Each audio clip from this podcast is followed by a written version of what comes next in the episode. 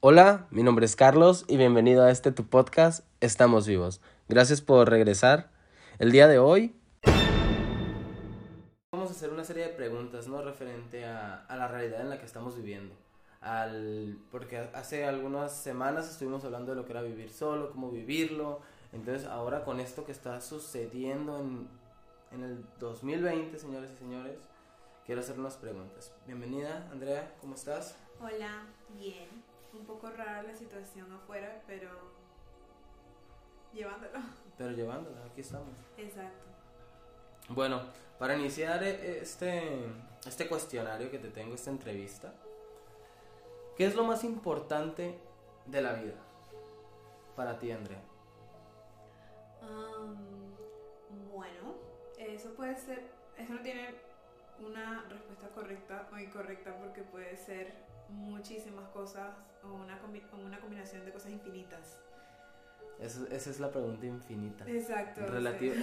esa pregunta es el infinito, ¿sabes? Constante. Pregúntalo, Exacto. pregúntalo, pregúntalo, Y pregúntalo. también que depende de en qué momento de mi vida me lo preguntes, porque lo que es lo más importante de la vida para mí en este momento es completamente distinto a lo que fue hace 10 años y lo que va a ser hace 10 años. Exactamente. Pero supongo que si tuviera que decir hoy en día, yo creo que lo más importante de la vida sería sentirse lleno. En, lleno de vida, puede ser. O sea, sentirse lleno en amado por personas. am, que estás ocupando tu tiempo en lo que tú quieres. Que tu tiempo se va a lo que tú decides que vaya. Creo que eso es una libertad que no todos podemos obviamente vivir porque siempre hay obstáculos en nuestra vida que de una u otra manera siempre se van a poner entre tú y tus decisiones completamente libres. Pero en- dentro de lo que uno puede tener el poder de decidir lo que hacer con su vida ah, Exactamente, con, con o sea- quién pasar ese tiempo cómo pasarlo. Porque al final es, ¿Y es, es, es- es otro mañana, es otro despertar, es otro presente, es, es la realidad. Y sí, tienes que afrontarlo y tú vas a hacer que sea linda. Si, si, si todavía puedes respirar, si todavía te da otra mañana que suene la alarma o otra mañana que te levantes porque quieres ir al baño, es otro día para continuar. Ya. Y, y así y así estemos en esta situación, así lo veo yo. Y por eso quise hablar del tema, porque también quería profundizarme y quería, quería abrirme, como lo hice, lo hice ayer. Quiero, quiero que esto se sienta, que esto se sienta y que todos vamos a estar bien, porque al final somos humanos, somos seres pensantes, somos seres inteligentes y lo vamos a entender. Eh, ¿Tú crees que se acabará la vida algún día? De Wow. tantos fines del mundo el 2012. Wow.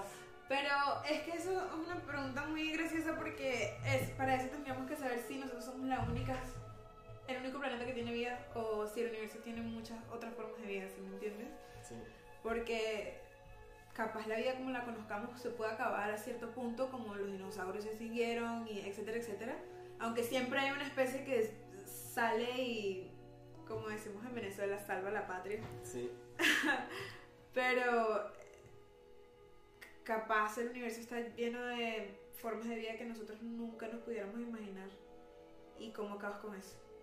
¿Sí me entiendes? A lo mejor nosotros somos esas formas de vida y mira, estamos construyendo esta tierra. Exacto, Porque ve todo lo que pasa afuera. Estamos en... sí. Pero lo, lo que pasa es que el, el universo, nosotros somos un reflejo del universo, ¿verdad? Todos nuestros organismos, nuestra forma de vida incluso, todo, todo lo que pasa a nuestro alrededor es un reflejo del universo. Sí. Y si tú ves el universo, todo, todo tiene un final y un comienzo. Ujú. Un comienzo y un final. Sí. siempre se está acabando. Una de las formas en las que este universo se puede manifestar se acaba, otra empieza. Exactamente. Entonces, capaz esta vida sí se acabe, pero hay muchas otras que no conocemos que capaz no se vayan a acabar por mucho tiempo y otras que ¿Por qué cre- comience. ¿Por qué crees que hemos llegado hasta este punto, hasta el 2020? Ah, oh, no sé, porque O sea, ¿por qué crees que tú, Andrea, Ah. lle- llegaste a este, o sea, estás aquí en este 2020 y no... ¿Por qué? me encantaría saber la respuesta a esa- a esa pregunta también, pero supongo que en donde estoy es en Canadá y no en mi país, donde nací, pero sí ha sido mucha ayuda a mis padres, que tengo que agradecerles mucho. También mi hermano que me ayudó a venir aquí. Um, y bueno, también de mi parte por, asimilar la inmigración y este, a pesar de que tiene muchos altos y bajos, es algo que a veces tienes que expresar y a veces no puedes expresar por, la, por el, el... ¿Qué dirán? exactamente. Entonces eso es como una procesión que se tiene que llevar por dentro muchas veces. Exactamente. Yo, yo también lo entiendo del mismo modo y creo que tú tendrías que ser y agradecerte a ti mismo también, así como le agradeces a tu familia, agradecerte a ti, porque la valentía no cualquiera la tiene. Sí. Y no cualquiera se atreve a ir a otro país, a ir a, a volver a aprender, a volver a nacer, porque es volver a aprender otro idioma, volver a, adaptarte con la gente, y más aquí que es multicultural. Mm. eso es, es, complicado porque estamos en una ciudad que todo es francés, y nosotros en inglés, y nosotros ahora francés, pero ¿sabes? Tú vienes de todo español, de, de, tus costumbres, de tu... Y es como que lo aprendes o lo aprendes, y lo aprendes de una manera bonita porque te gusta la armonía, te gusta lo bonito, entonces... Eso es lo que me ha sorprendido de aquí. Me ha sorprendido cómo la gente está obedeciendo afuera.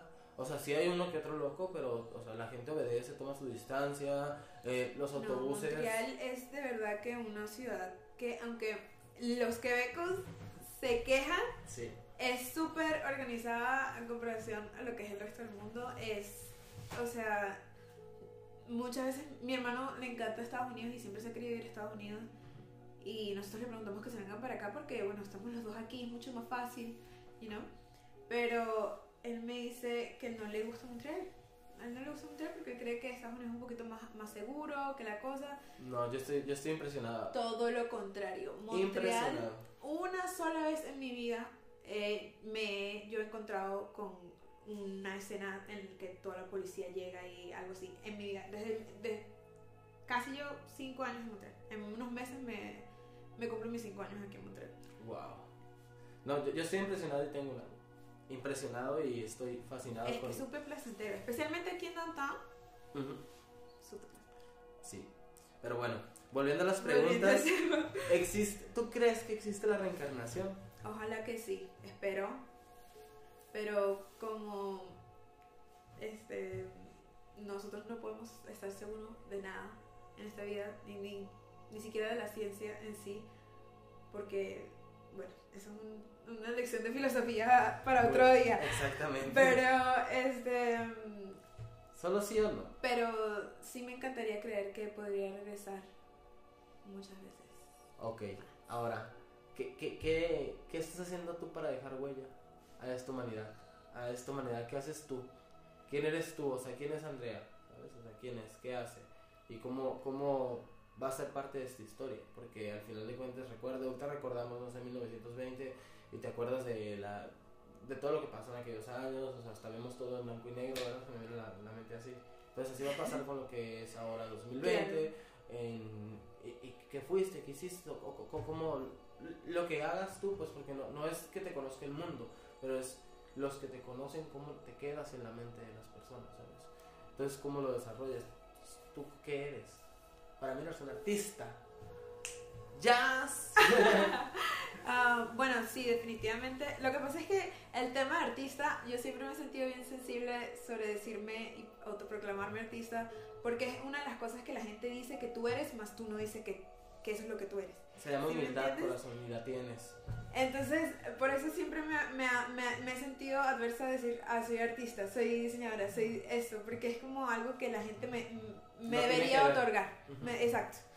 Por, porque lo estoy haciendo bien, porque e, ese es como mi regalo, que me da a mí por todo lo que yo pongo. Pero también tenemos que creernos, recuerda que, que, como tú creas tu realidad, tú tienes que ser lo que eres. Sí. Tienes que plasmarlo, porque si no lo plasmas tú, así. Y para, mí tú me has mostrado mucha creatividad de ti, o sea, en verdad cada que te veo tiras algo diferente, o sea, tienes, tienes ese toque peculiar, que la verdad es lo que necesita la humanidad y, y, es lo que nos hace humanos.